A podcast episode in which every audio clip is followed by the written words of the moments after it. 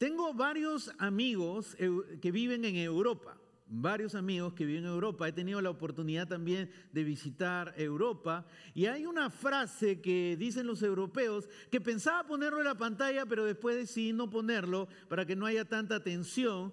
Es una frase que utilizan mucho en Europa y dicen lo siguiente, lo siguiente.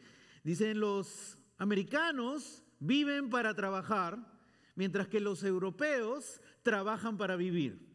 Te lo repito, los americanos viven para trabajar, mientras que los europeos viven, trabajan para vivir, para tener una buena, una calidad de vida.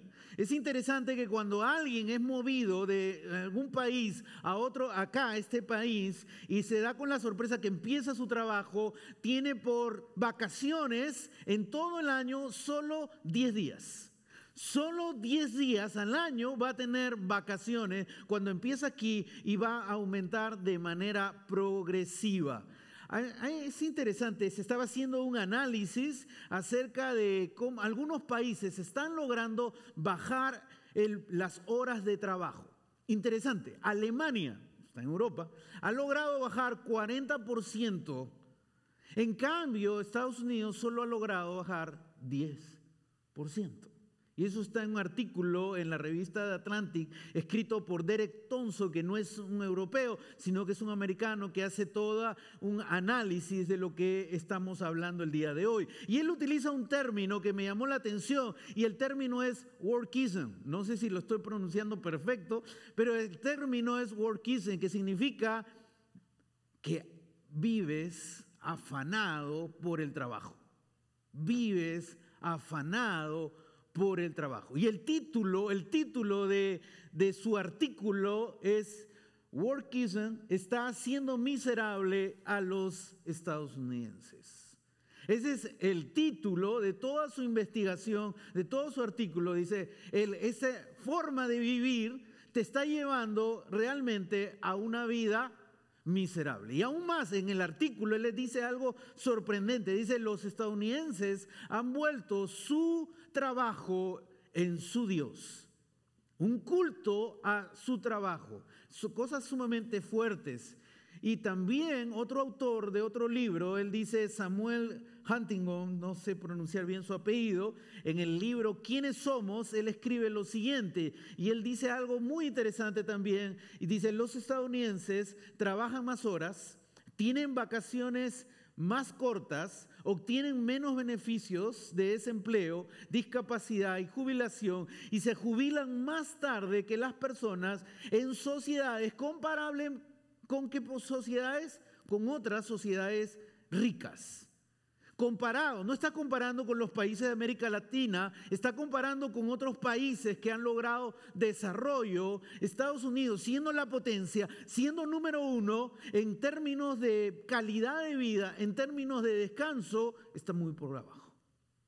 Tremendo información que estamos hoy día viendo. Y es interesante porque dentro de lo que ellos analizan, ellos dicen, la gente rica está utilizando su riqueza para comprar más trabajo.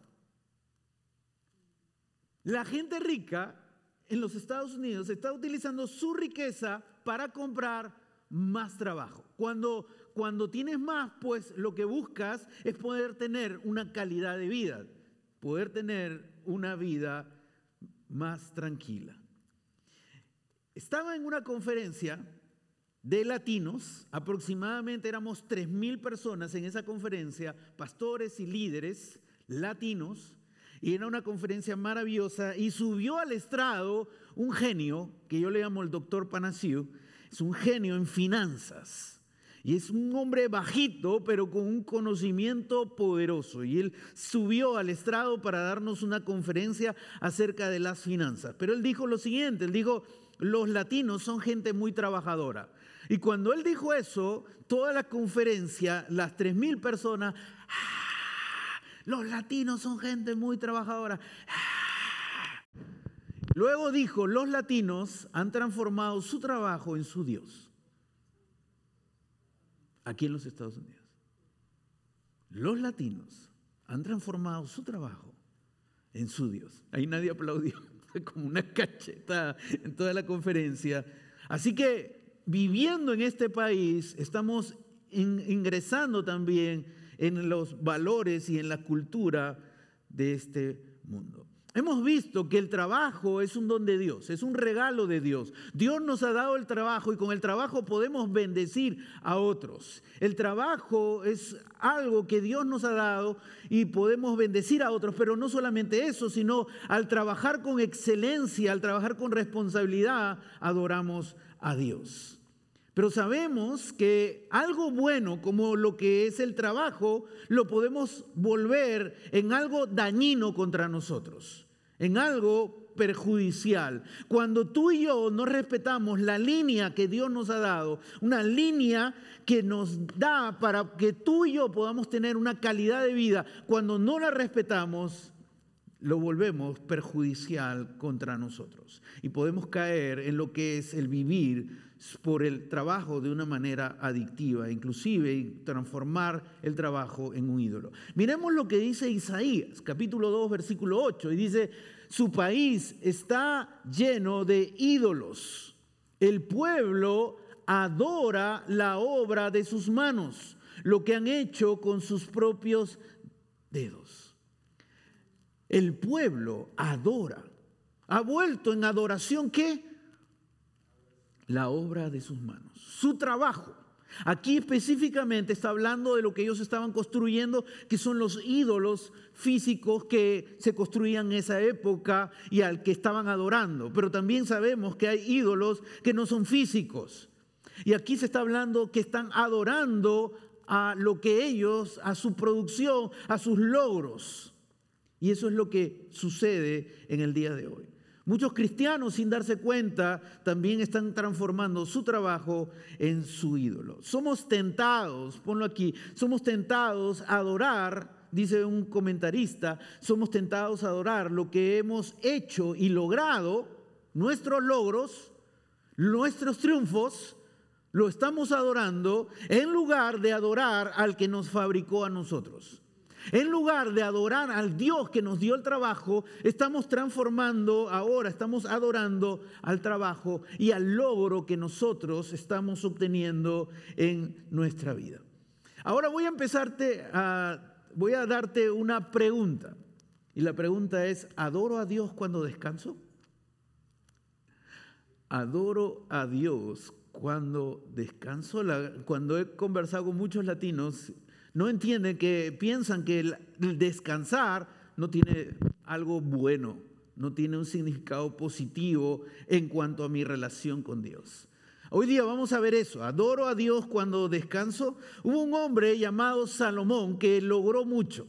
Era un hombre que trabajó, tuvo proyectos muy grandes y tenía una sabiduría envidiable. Mucha gente venía de muchos lugares para ver sus logros sus triunfos. Y vamos a ver lo que se dice en Eclesiastés capítulo 2, versículo 4 al versículo 8. Y dice, engrandecí mis obras, me edifiqué casas, me planté viñedos, me hice jardines y huertos, planté en ellos toda clase de árboles frutales, me hice estanques de aguas para regar el bosque con árboles en pleno crecimiento. Compré esclavos y esclavas y tuve esclavos nacidos en casa. Tuve también ganados y vacas y ovejas, más que todos los que me precedieron en Jerusalén. Reuní también para mí plata, oro y el tesoro de los reyes y de las provincias. Me proveí de cantores y de cantoras, de los placeres de los hombres, de muchas concubinas. Interesante lo que está diciendo Salomón aquí. No lo veo un hombre que entiende lo que es el descanso en su vida. Está en un proyecto y luego entra en otro proyecto. Y si lees y ves todo lo que estaba involucrado aquí, su vida era sumamente ocupada. Y todo lo que él hacía, todo lo que él construía, él dice, engrandecí mis obras, edifiqué casas, planté, planté viñedos, demandaba un trabajo de planificación, pero no solo de planificación, sino demandaba un trabajo de administrar y de cuidar todo lo que se ha hecho. Y por eso cuando él tenía un campo lleno de frutas, y ahora el agua. ¿De dónde sale el agua para cuidar este, este lugar que he construido? Y ahora estas hermosas casas, y ahora quién va a cuidar. Y por eso él compró esclavos. Y estaba haciendo un proyecto y haciendo otro proyecto. Se le ve una persona que está buscando engrandecerse. Todo lo que él está haciendo está apuntando hacia él. Engrandecí mis obras. Edifiqué casas. Planté viñedos son mis logros. Son lo que yo estoy consiguiendo porque está activo, haciendo muchas cosas y de proyecto en proyecto. Y ahí vemos a Salomón ahí que está sacrificando probablemente sus relaciones, sacrificando su familia y entrando en un camino peligroso. Y Salomón sigue hablando acerca de sus logros. Miremos los siguientes versículos, versículos 9 al 10, y sigue diciendo, y mira ahora lo que dice, y me engrandecí y superé a todos los que me precedieron en Jerusalén. ¿Cómo estaría hablando él, no? Él me engrandecí, mis logros me engrandecieron, superé a todos. No hay nadie que podía compararse con mis logros. Logré lo máximo. Todos los que me precedieron en Jerusalén. La sabiduría permaneció conmigo y de cuanto mis ojos deseaban, nada les negué ni privé a mi corazón de ningún placer, porque mi corazón gozaba de todo mi trabajo y esta fue la recompensa de toda mi labor. Salomón empieza a mirarse, empieza a mirar todos sus logros y empieza eso también a afectar su forma de ver la vida. Su identidad estaba basado en lo que él logró. En lo yo soy superior a todos. Y esa es un error que nosotros lo vimos en el primer mensaje cuando aprendimos. Nuestra identidad no está basada en lo que hacemos, sino es, nuestra identidad está basada en que Dios te creó a su imagen y semejanza. Y tú tienes valor por quién eres y no por lo que haces. Pero Salomón entendió su identidad basado en sus logros. Por lo que he logrado, por eso es lo que valgo. Y ese es el camino por el que empezó a navegar. Me engrandecí de todo. Un día estaba llegó a la iglesia que estaba pastoreando un hombre llamado Careca. Careca, un jugador brasileño. Y un día tuve la oportunidad de visitarlo en su casa y pudimos conversar, su esposa, él y yo estábamos conversando antes que lleguen otras personas más y ahí lo pude conocer un poco mejor. Y él me compartió su testimonio. Su testimonio es sumamente largo, no puedo compartir todo lo que él me compartió, pero cuando él me estuvo hablando acerca de su vida, me dijo, yo llegué al triunfo más grande de lo que un jugador de fútbol sueña. Logré lo máximo.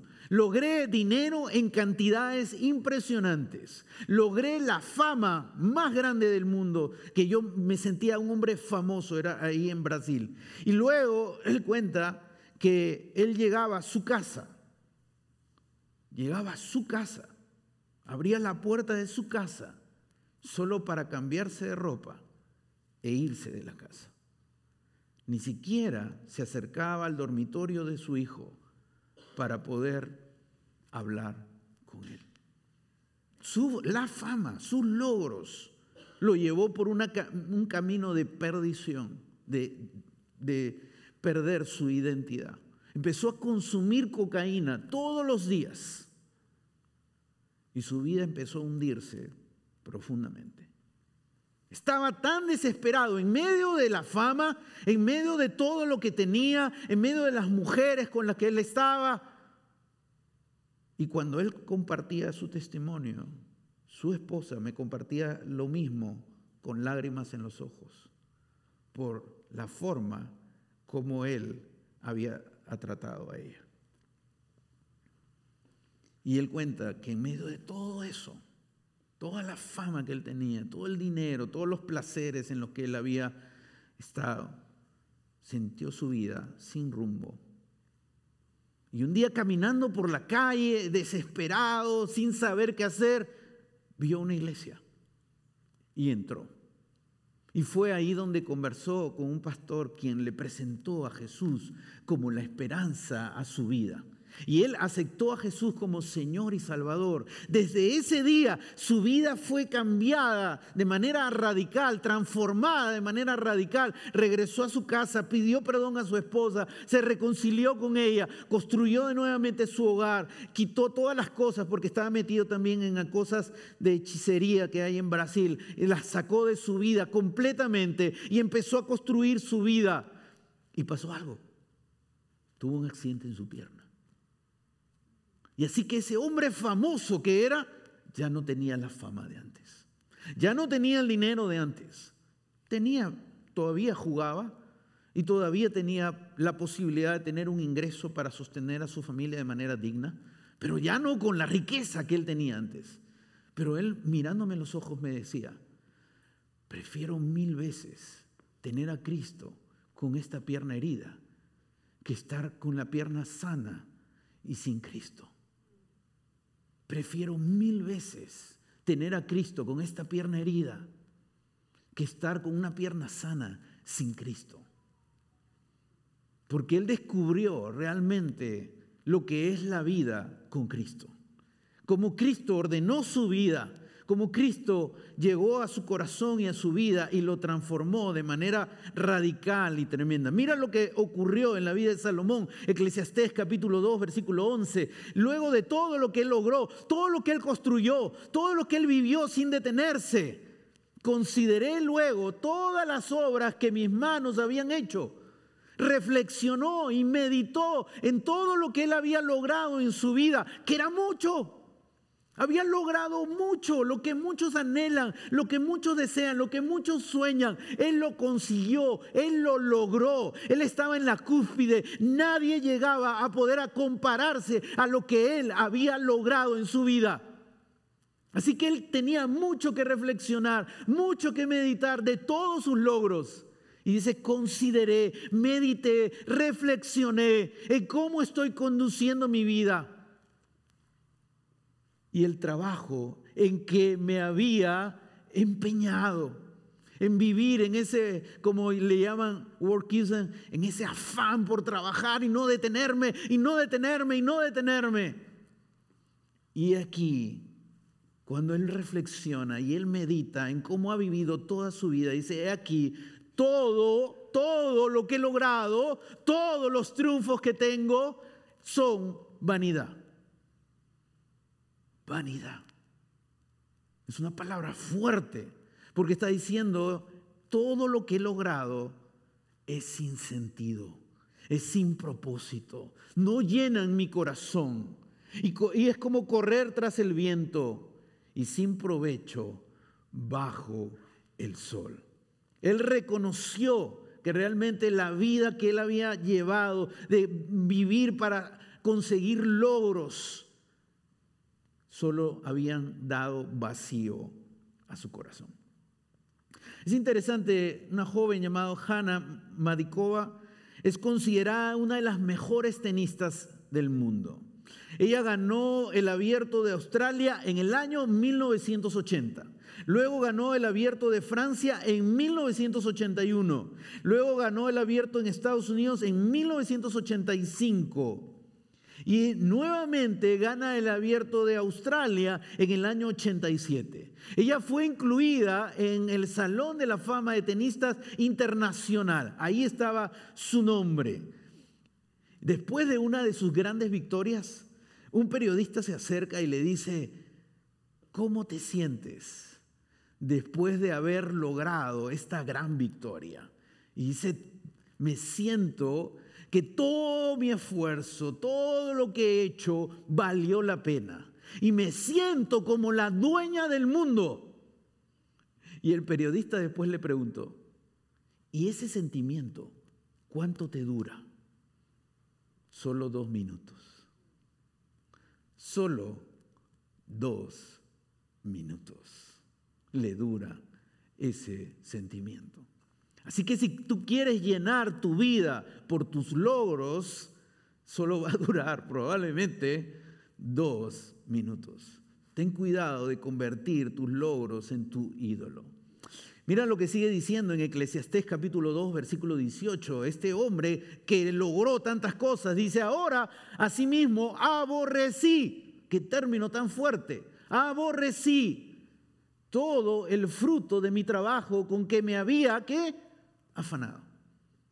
No es que el trabajo estaba mal, pero llegó a vivir afanado, sin detenerse, dándole la prioridad número uno, sacrificando familia, sacrificando a todo bajo el sol, el cual tendré que dejar al hombre que vendrá después de mí. Estaba pensando en la herencia también y le dolía.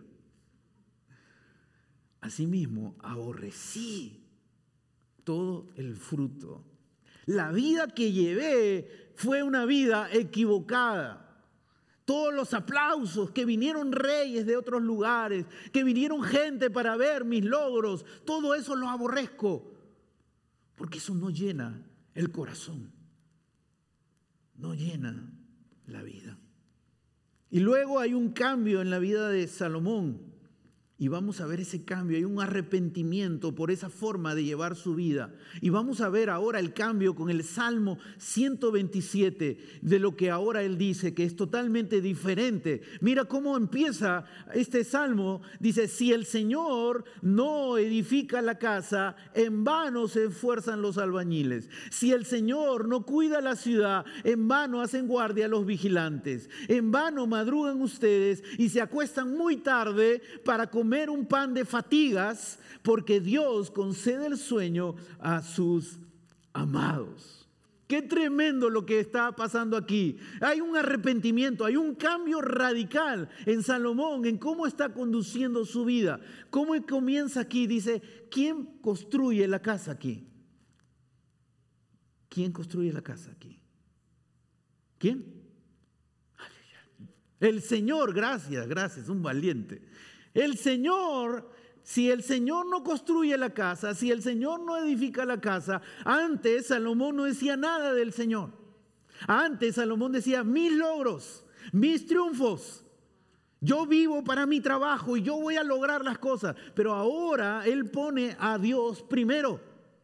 Y él reconoce que Dios tiene que estar presente en tu trabajo. Tiene que estar presente, tiene que haber una conexión entre tu trabajo y tu relación con Dios. Si hay una desconexión entre tu trabajo y Dios, probablemente has convertido tu trabajo en un ídolo. Tremendo lo que Salomón está diciendo acá. Si el Señor, y está en condicionante, si el Señor no edifica la casa, en vano trabajas, en vano. Dios tiene que estar presente en primer lugar en todo lo que hagas, inclusive tu trabajo. Dios te acompaña en cada momento de tu vida, no solamente cuando hoy estás aquí presente, sino cada día que te levantas. Dios está presente.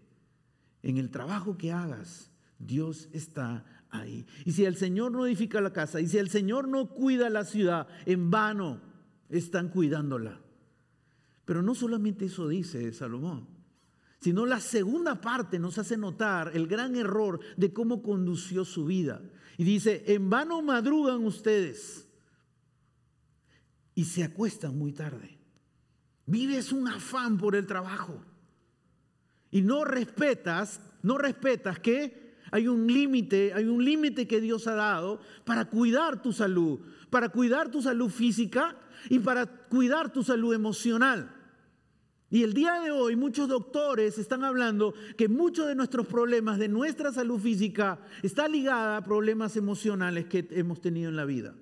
Así que Dios ha puesto una línea por tu bien y por mi bien. Y él entendió que esa línea la cruzó, vivió esa, pasó esa línea y por eso vivió como vivió, afanado y viviendo como, como un trabajólico como conocerás algunos por ahí, viviendo como un trabajólico. Así que Él está ordenando nuevamente su vida, está conectando su vida con Dios. Ahora miremos lo que dice Dios en Génesis capítulo 2, versículo 2. Dice, cuando llegó el séptimo día, Dios ya había terminado su obra de la creación. una obra maravillosa. Terminó toda su obra de la creación. ¿Y qué hizo? Descansó de toda su labor. Ahora, Dios no descansa porque Él está cansado, él, necesita reponer su energía. La palabra descansó significa se detuvo para poder disfrutar de todo lo que había hecho. Por eso tú cuando lees Génesis dice, y Dios vio que todo era bueno, bueno en gran manera. Estaba disfrutando de lo que había creado. Y Dios aquí nos está hablando del descanso, de la importancia, de esa línea de aprender a descansar. Ahora, yo sé que tú estás diciendo, claro, yo descanso. Vamos a ver el modelo de descanso de la cultura de este mundo. Este es el, modelo de la cultura de este mundo. Trabaja, trabaja, trabaja, trabaja, trabaja, trabaja. Sal de vacaciones, renueva tus energías. Luego, trabaja, trabaja, trabaja, trabaja, trabaja, trabaja, trabaja. Otra vez vacaciones para regresar a tu, trabajo con energía. tienes que sacrificarte todo, tienes que dar todo aquí porque vas a tener 10 días de vacaciones en el año, 15 días, 20 días, 30 días, depende de cada uno cómo tiene sus vacaciones establecidas. Ese es el modelo de la cultura. Te dice que trabajes de esta manera. Cuando vas a, las vacaciones, luego vas a regresar con energía. Llegas el día lunes a tu trabajo y ya estás cansado. Pero ¿cuál es el modelo de Dios? Pasemos al siguiente.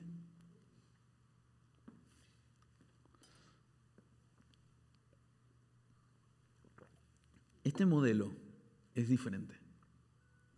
Este modelo habla de trabaja en la semana, trabajas en la semana, descansas en la semana. Luego vas nuevamente a trabajar y luego nuevamente vas a descansar. Y trabajas y descansas. Dios ha establecido que un día a la semana descansemos. Que un día a la semana pudiéramos realmente descansar. Y eso va a ser desafiante a veces para nuestra vida, porque decimos, ese día que descanso, y esa es la mente que tenemos, no tengo ingresos, no tengo ingresos. ¿No es cierto? Entonces, no, yo voy a, después descanso una horita. El día de descanso que tengo, a trabajo y regreso para descansar una horita. Y al día siguiente estás como, como el video que vistes viviendo así. Cuando Dios no quiere que vivas así. Por eso Dios ha dado una línea para que puedas descansar, para cuidar tu salud física y tu salud emocional. Por eso el día de hoy hay tantos problemas físicos y emocionales. Es interesante la cantidad de pastores que se sienten agotados físicamente y emocionalmente también. Es, es interesantísimo. Hace años atrás conocí una jovencita que iba a empezar la universidad y escogió la carrera de medicina. Una carrera hermosa, pero una carrera de mucho sacrificio. Así que conversando eh, con ella, eh, la felicitamos, estábamos contentos, oramos, hicimos fiesta y todo lo bonito por lo que iba a emprender. Pero una de las cosas que conversé con ella fue, dije, vas a ser tentada en no detenerte. Vas a ser tentada en siempre estar activa porque tienes una carrera que va a demandar mucho, mucho de estudios, de, de poder prepararte bien para terminar. Esa carrera puede durar ocho años o más años, ¿no? Así que le dije, respeta un día y respeta ese día para tu propio bienestar y para tu propia relación con Dios. No dejes de venir a la iglesia. Y cada domingo la veía venir a la iglesia con su Biblia y con un libro de medicina. Con su Biblia y con un libro de medicina. Y a veces estaba muy cansada, pero nunca dejó de venir. Siempre la veía sonriente, alabando a Dios, venía con su Biblia y con un libro de medicina. Hace poco, porque eso sucedió hace muchos años atrás, hace poco hablé con ella, ya no es una jovencita, ya es una mujer. Hace poco hablé con ella sobre un problema de salud y cuánto me alegró llamarla doctora.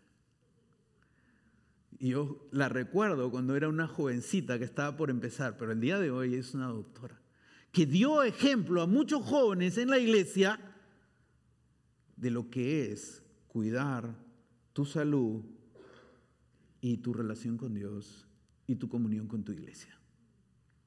Impresionante su vida. Mira lo que dice Jesús en Marcos 6, 30, 31. Los apóstoles se reunieron con Jesús y le contaron, ¿qué cosas le cuentan? Lo que habían hecho y enseñado. Cosas bonitas, ¿no es cierto? Están contándole a Jesús lo que están realizando en la obra del ministerio y todo lo que han enseñado también. Versículo 31. Y como no tenían tiempo ni para comer, estaban sumamente ocupados, el ministerio explotó y no había forma de detenerse ni siquiera para comer. Jesús interviene. Pues era tanta la gente que iba y venía. Jesús les dijo, como hay tanta gente, sacrifíquense, no coman. Sacrifíquense, no duerman. Sacrifíquense por el ministerio Mira lo que dije Jesús. Jesús les dijo, vengan conmigo, ustedes, ¿quiénes? Solos. No traigan a la gente. Solo ustedes. Vengan conmigo a un lugar tranquilo, donde no hay nadie, y ¿qué van a hacer ahí? Les voy a dar más trabajo. Y descansen. Jesús mismo, hablando con sus discípulos, hablando con sus apóstoles, les está enseñando la importancia del descanso. De gran importancia para tu vida física, tu vida emocional, tu vida completa. El agotamiento físico, el agotamiento emocional, las estadísticas son alarmantes. Una mujer llegó a la iglesia buscando al pastor y no lo encontró. Y estaba furiosa por no encontrarlo al pastor. Y al siguiente, la siguiente oportunidad lo encontró al pastor. Y le dijo, pastor, fui a la iglesia y no lo encontré. Y el pastor le pregunta, ¿qué día fuiste? Fui este día y no lo encontré. Es que ese es mi día libre. ¿Cómo que día libre? ¿Acaso Satanás tiene día libre? Él no para, él no descansa nunca. El pastor le dijo, por eso mismo, porque yo no quiero ser igual que Satanás, por eso yo descanso. el descanso es algo que Dios ha establecido para el bien de tu vida. Pregúntate el día de hoy, ¿has vuelto tu trabajo en un ídolo? ¿Has vuelto tus logros en tu ídolo? Pregúntalo. Si alguien me dice, ¿sabe, pastor? No voy a ir el domingo porque me voy de vacaciones. Yo te abrazo y te aplaudo. Si dices, tengo que salir de vacaciones en el año y por eso no voy a estar un domingo. ¿A dónde vas? A Miami, llévame. No, pero si alguien dice, no voy a venir un domingo porque me ha salido un trabajo extra para ganar un dinero extra, es diferente. Y esa es tu responsabilidad. Pero lo que te estoy diciendo es, cuando tú no respetas esa línea de descanso, porque tu preocupación humana, que es natural, que todas la tenemos, voy a perder un ingreso adicional, porque te llaman, ¿no es cierto? Y te dicen, ¡hey, apareció esta oportunidad! Si es para un ingreso extra, no estoy hablando de una responsabilidad de la semana que se extiende a domingo, no estoy hablando de eso, estoy hablando de una oportunidad extra para obtener un dinero extra. Siempre va a aparecer esa oportunidad y podría ser en este país, nunca te detienes. Nunca te detienes. porque siempre va a aparecer oportunidades de trabajo aquí, siempre. Pero Dios ha dado esta línea de descanso por tu bien. Y cuando Dios te da esta línea de descanso por tu bien, Dios está interesado en tu vida física, en tu vida emocional. Y necesitas parar, detenerte un día completamente. Y tú dices, sí, yo me detengo para lavar, para planchar, para pagar todos los... Eh, no te estás deteniendo para disfrutar el día. Dios quiere que descanses. Tres cosas, tres cosas puedes hacer. Tres cosas. La primera, la primera, cuando te detienes, es meditar en Dios. Es un día donde puedes escuchar alabanzas, donde puedes leer la palabra, donde puedes hablar con Dios. Es un día donde puedes descansar. ¿Qué haces para descansar? Tomar una siesta. Algunos se sienten culpables porque toman una siesta. Suena el teléfono y cambian su voz para que no se den cuenta que, tienes, que estás descansando. Sí, ¿quién, quién me llama? Porque te sientes culpable de descansar y Dios te dice, disfruta, toma una siesta, apaga el teléfono. Descansa, o si descansas leyendo un libro, descansa, o si descansas caminando por, el, por algún parque, pues anda y camina por el parque, haz lo que te da descanso. Conéctate con Dios, descansa. Y en tercer lugar, haz algo que disfrutas.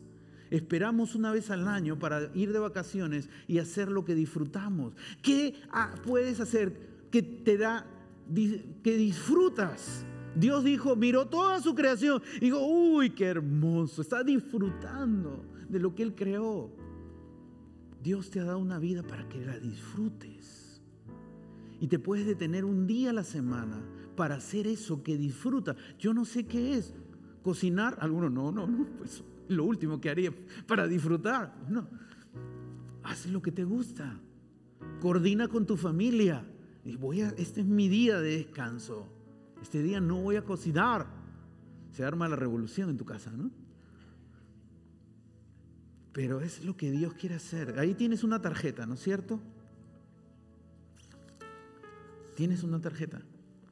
Saca la tarjeta, por favor. Se llama esta tarjeta Adoro descansando. Adoro a Dios descansando.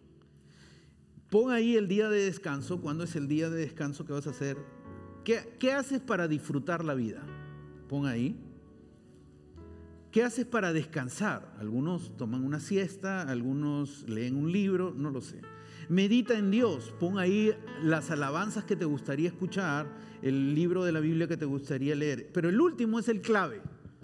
La última es la clave. Dice, mi socio de descanso es, y quiero animarte hoy día a que esto lo practiques en esta semana que en esta semana haya un día en esta semana donde vas a parar completamente. Y vas a confiar en que Dios va a proveer tus necesidades. Suena el teléfono y te dicen, ese día salió un trabajo para ti. Y tú decirle, no, voy a descansar. Ese es confiar que Dios provee. Y Dios provee. Dios cuida a sus hijos. Y testimonios a miles hay de cómo Dios cuida de sus hijos. Entonces, Hoy día puede ser que lo demás no lo llenes, pero quiero pedirte que llenes la última parte. Antes de salir de aquí, piensa, ¿quién puede ser tu socio de descanso? Eh, ahora te explico un poco para que me entiendas lo que estoy diciendo con socio de descanso. Es aquella persona que le vas a decir, hey, hice esto, lo cumplí. Con quien vas a rendir cuentas, con quien te va a ayudar a que puedas aplicar el reto que estamos dando en este día. Mi día de descanso es tal. Vas a decir, mi día de descanso es tal. Ora por mí para que realmente me detenga. Y si aparece algo, ora por mí para que yo sea valiente y confíe en Dios. Pongámonos de pie. Dios es nuestro pastor. El Señor es nuestro pastor. ¿Lo crees? ¿El Señor es tu pastor? Amén. Enséñanos, Padre, a detenernos un día a la semana para poder realmente conectarnos contigo, para poder disfrutar del día y para poder meditar en ti, Señor. Padre, obra en cada uno de nosotros para que tengamos vidas saludables de manera integral. Tú estás interesado en nuestro cuerpo y en nuestra alma, en nuestras emociones, en nuestro estrés, en nuestra depresión, en nuestras preocupaciones, en nuestras cargas que llevamos, Señor. Y tú quieres llevar todo eso. Y nosotros lo llevamos y nos afanamos por tantas cosas aquí en la tierra. Nos preocupamos y nos cargamos con esa preocupación a tal punto que afectamos nuestra salud, a tal punto que afectamos nuestro cuerpo, a tal punto que dejamos de disfrutar los dones de la vida que tú nos has dado, Señor. Padre, tú nos has puesto en esta tierra y seamos sabios en cómo llevamos la vida en esta tierra. Hoy día hemos visto cómo Salomón llevó su vida y terminó entendiendo que todo eso era vanidad. Y descubrió que poner a Dios en el trabajo y respetar esa línea de descanso era de vital importancia, Señor. Padre, bendice cada vida hoy. Bendice cada corazón, cada familia, cada persona que está aquí hoy, que está quizá llevando una carga muy pesada, que quizá está llevando una depresión, que quizá está llevando un estrés, que, que quizá está llevando problemas de salud muy serios. Sé tú, Señor, obrando el día de hoy con tu gracia, con tu misericordia, con tu amor. Gracias por amarnos tanto, de enseñarnos a disfrutar la vida y a descansar en ti, sabiendo que tú cuidas de nosotros, que tú cuidas de tus hijos, de que tú no abandonas nunca a tus hijos. No hay justo que mendigue pan, dice tu palabra. Y hoy salimos de aquí creyendo en que tú, Señor, nos enseñas a vivir sabiamente en la tierra. Padre, ayúdanos a hacer este reto. Vamos a ser tentados en no hacerlo. Vamos a ser tentados en seguir con este ritmo de vida sin detenernos. Enséñanos, Señor, a que un día descansamos para ti. Nos reunimos como iglesia disfrutamos el adorarte como iglesia. El disfrutamos el descansar y el hacer algo que nos agrada. Gracias Dios por ser tan bueno con nosotros. Bendice cada vida, cada persona que tú has obrado el día de hoy. Sé tú, Señor, con nosotros. En el nombre de Jesús. Amén. Amén. Que Dios les bendiga ricamente a cada uno de ustedes. Dios los bendiga.